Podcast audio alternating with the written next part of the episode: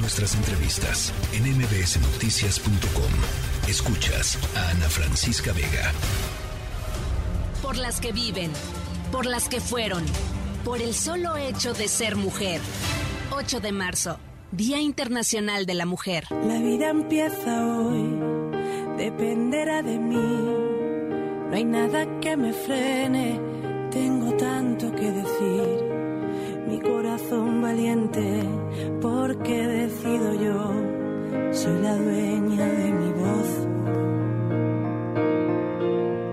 La vida empieza aquí, no hay nada que temer. Soy libre para amar a quien mi cuerpo diga sí. Me miro en el espejo, yo soy esa mujer que ahora grita su verdad. Las calles de Madrid que hablarán de ti, de mí. Por los sueños que nos quedan por cumplir. Bueno, eh, ¿se han puesto ustedes en algún momento en su vida a imaginar, eh, o quizá lo hayan hecho, no lo sé, eh, qué se sentirá subir a la cima de la montaña más alta de este planeta? Híjole, ¿no? Eh, debe ser, pues, una sensación única, indescriptible, una experiencia eh, que te marca de por vida. Ahora, imagínense subir las cinco montañas más altas del mundo. Em, bueno, para eso se necesita mucha disciplina, mucha dedicación y mucha convicción, mucho, em, pues esto, mucho pensar que ese es tu objetivo y trabajar hacia que eso suceda. En la línea telefónica, Viridiana Álvarez, alpinista mexicana que ha logrado justamente esto, escalar las cinco montañas más altas del mundo. Me da gusto platicar contigo, Viridiana. ¿Cómo estás? Hola, Ana Francisca. Muy contenta de compartir este nuevo reto con contigo. A ver, bueno, yo quisiera platicar, hemos estado conversando toda esta semana con mujeres eh, maravillosas que han dejado huella en sus distintos ámbitos eh, y yo sí quisiera arrancar esta conversación preguntándote, eh, viste las manifestaciones del miércoles pasado, del 8 de marzo, eh, la Ciudad de México se pintó de, de morado, muchísimas eh, em, ciudades del país se pintaron de, morado, del mundo se, se pintaron de morado. ¿Qué significa para ti eh, eh, estos, estos movimientos y estas nuevas reivindicaciones, Viridiana? Significa que mm, como mujeres nos hemos dado cuenta que podemos estar donde nosotros nos propongamos y donde queramos estar. Y en mi caso, en mi trinchera, es en las montañas, en un lugar donde por mucho tiempo, por muchos años, la mujer no tuvo presencia, no tuvo la oportunidad de mostrar que también tenemos la fuerza y la capacidad de estar ahí. ¿Alguien te dijo a ti algún día, Viridiana, que no podías, que eras mujer y que no podías? Sí, en algunos comentarios de una manera inocente, a lo mejor de una manera también en otros pues ya este con de una manera de molestar, pero creo que hasta los a los mismos históricamente los datos ya te dicen algo, ¿no? Este, cuando yo me entero antes de ir la primera vez al Everest del porcentaje que de representación que tienen las mujeres de todas las personas que han subido Everest, solamente el 12% son mujeres. Y ahí ya nadie me estaba diciendo nada, sino simplemente de ver ese número, ya yo me, me- en mi cabeza vinieron muchas cosas. Una, que no teníamos la fortaleza física, eh, que no teníamos esa misma capacidad que el hombre.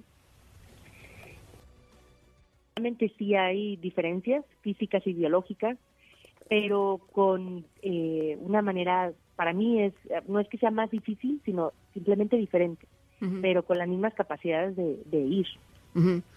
¿Cómo sorteabas tú, digamos, estos comentarios, estos, em, pues a ver si lo logras, a ver si llegas? co- ¿Cómo, digamos, qué te decías a ti mismo, qué te dices a ti misma todavía para seguir adelante, para poner un pie delante del otro cuando, cuando, porque supongo que debe haber momentos así, ¿no?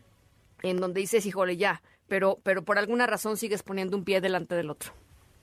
Sí, para mí ha sido como, bueno, la, la gran maestra que para mí ha sido la montaña y donde una de las cosas que tienes que tener como habilidades, fortaleza, es, es la inteligencia emocional. Esa fortaleza de, de la voluntad y más allá del cuerpo, porque he visto personas con una fuerza increíble, musculatura que se dan la vuelta y se regresan.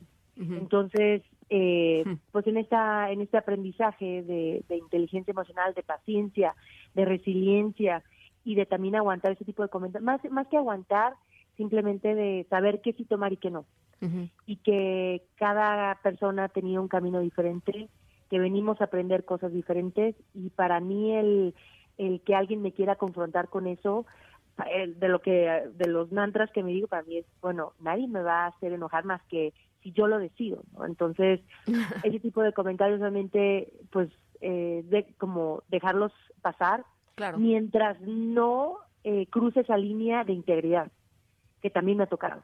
Entonces este sigue siendo todo un reto no este pero bueno es tener esa convicción firme de, de por qué se quiere ese sueño, esa meta, y para mí el, el querer estar en esas montañas donde de por sí ya el este una, un ambiente muy inhóspito muy este de tormentas de menos 40 grados de este, ya representa reto no y todavía con esa cereza más. Ahora eh, en qué momento decidiste eh, convertirte, digamos, eh, o, cuál fue tu primer montaña que dijiste quiero quiero hacer esto, quiero quiero hacer esto eh, como como forma de vida, Viridiana? Mi primer montaña fue a los 30 años. Yo subo el, yo tenía ya muchos años atrás de un escritorio trabajando este como una persona normal, tampoco era una persona atlética. Mi historia de, además, con el ejercicio empieza a los 28 años, con una carrera de 10 kilómetros y este, veo unas fotografías de unos amigos subiendo eh, las montañas más altas de México y hubo algo en mí que eh, como unas ganas o deseo de estar ahí. Y yo ahí es cuando sí creo que hay un llamado y que a veces no nos damos la oportunidad de, de ir a él y en otras ocasiones sí, como fue mi caso de, de estar pues tocando puertas para poder ir a una de estas montañas que se da cuando este, tenía 30 años y fue simplemente como para ir a conocer, ¿no? Jamás imaginé que... Por la experiencia. Ajá, que, que después estaría platicando del Everest o de otras montañas. Oye, ¿qué le dices a las niñas, a las jovencitas, a las adolescentes que nos están escuchando, que de pronto eh, pues tienen estos sueños que parecen imposibles este y, y, que están pues en esto, en tratarse de entender, de descubrir, de ver qué quieren eh, y, y, de pronto con muchos mensajes, eh, porque hay que decirlo, y es parte de lo que hemos estado hablando esta semana, Viridiana, pues muchos mensajes muy negativos eh, en, en, en, México de crecer con miedo, de crecer pues bajo constantes amenazas. ¿Qué, ¿Qué, qué, decirles? O sea, ¿por dónde, ¿por dónde encuentras tu salida en ese sentido?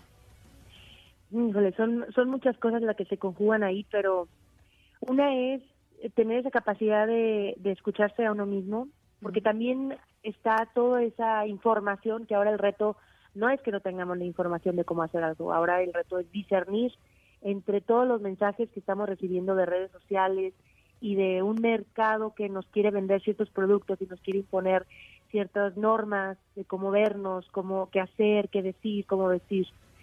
Y el gran reto es tener esa capacidad de ser auténticos y ser fieles a nosotros mismos en cuestión de decir esto que, que quiero es, que o que, anhelo, que deseo, no le tengo que dar explicación a nadie del por qué lo quiero hacer, porque a mí a veces muchas veces también me cuestionan, ¿no?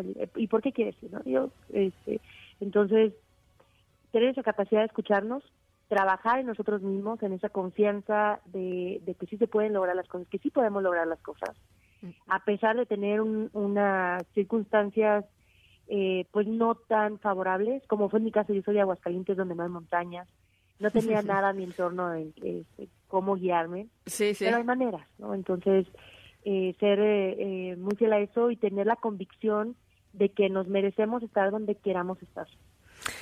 Bueno, finalmente es una pregunta que le he hecho a todas las mujeres con las que he hablado esta, esta semana aquí. ¿Hasta dónde quieres llegar, Viviana? ¿Cuál es tu...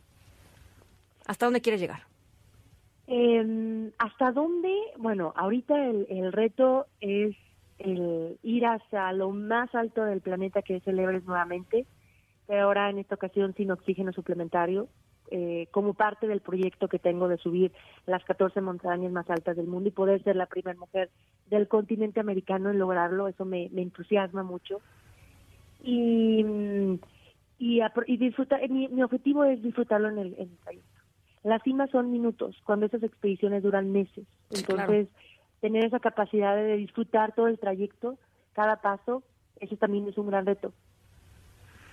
Bueno, pues ahí está. Viridiana, te mando un abrazo. Estoy segura que lo vas a lograr. Y después de que lo logres, ¿te parece? Platicamos por acá. Claro que sí. Muchísimas gracias, Ana Francisca.